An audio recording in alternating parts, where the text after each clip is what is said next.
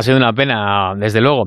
Hola Eusebio, ¿qué tal? Buenos días. Hola, muy buenas, ¿qué tal? Bien, hombre. Em, ¿Y tú qué tal? Ahora que han pasado las horas, que has podido eh, descansar esta noche, em, ¿cómo te sientes eh, habiendo quedado a eso, a, dos centímetros de una medalla de, bronce? Bueno, eh, no, no sé, no te, sé exactamente decir qué es lo que siento. hice una competición la mejor que he tenido en mucho tiempo en este año pero han sido mejores que yo, han estado por encima y así es como, como se tiene que ver. Así que contento por una parte por haber podido volver a luchar con, con los mejores.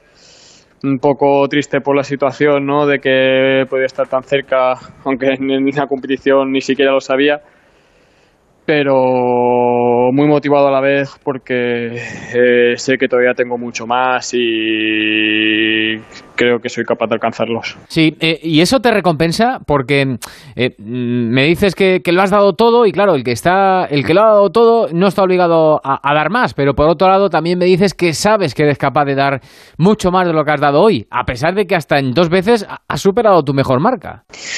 Sí, a ver, es que a ver, eh, la situación es un poco que al final eh, yo he dado todo lo que tenía en este momento y ahora mismo no soy capaz de más es porque no tengo esa situación para poder hacerlo. Es decir, puedo mejorar técnicamente, pero ahora mismo no soy lo que puedo ser. Eh, puedo ser todavía mejor físicamente, pero todavía no he alcanzado ese nivel.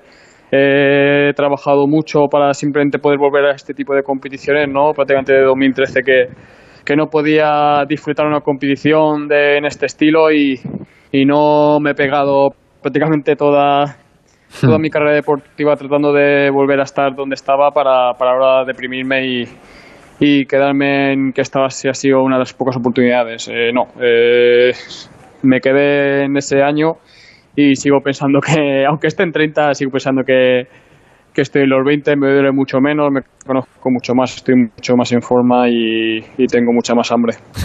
bueno, te lo está diciendo uno que tiene 36, así que bueno, e, estás hecho un chaval y para, para París vas a llegar hecho, hecho un fenómeno seguro. Que, mm, oye, ¿qué, mm, qué, te, ¿qué te han dicho en casa? Nada, ellos más contentos que nada, sobre todo porque saben que ellos son los que me han visto de cerca prácticamente siempre y saben por lo que por lo que me ha costado llegar hasta aquí. Entonces ellos me conocen bien y saben, piensan como yo. Saben que, que ahora mismo he vuelto a llegar al nivel cero.